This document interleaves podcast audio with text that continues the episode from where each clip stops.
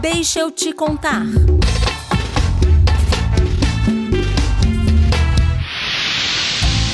O Programa de Aceleração do Crescimento, o PAC, engloba um conjunto de ações destinadas a aumentar o investimento público. Além disso, incentivar o investimento privado e aperfeiçoar a política fiscal. O programa estimula todos os setores produtivos, em especial a infraestrutura logística.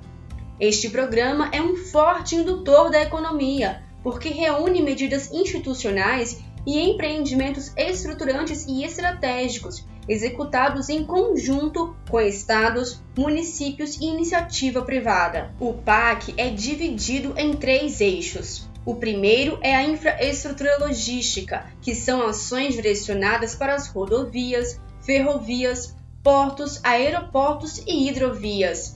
O segundo eixo, infraestrutura energética. A atenção é para geração e transmissão de energia, produção de petróleo e gás e fontes renováveis. E o terceiro e último eixo do PAC é o da infraestrutura social e urbana. Nele, as ações são realizadas na mobilidade urbana, ou seja, em metrôs e VLT, por exemplo, assim como as iniciativas são voltadas para habitação, saneamento, luz para todos e recursos hídricos.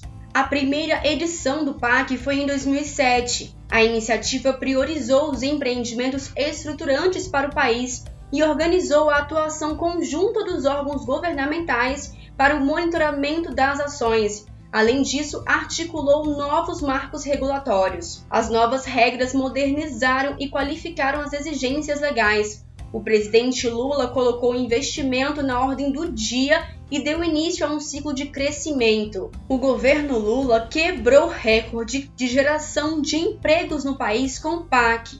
O programa criou 8,9 milhões de empregos formais de 2007 a junho de 2011 o crescimento do emprego foi ainda superior à média nacional nos setores diretamente afetados pelo PAC. A criação do PAC gerou impactos significativos na condução do país durante os governos petistas. Os investimentos executados pelo programa somam 1,9 trilhão de reais de 2007 a 2015 já os empreendimentos concluídos alcançaram 1,4 trilhão de reais no mesmo período, 2007 a 2015.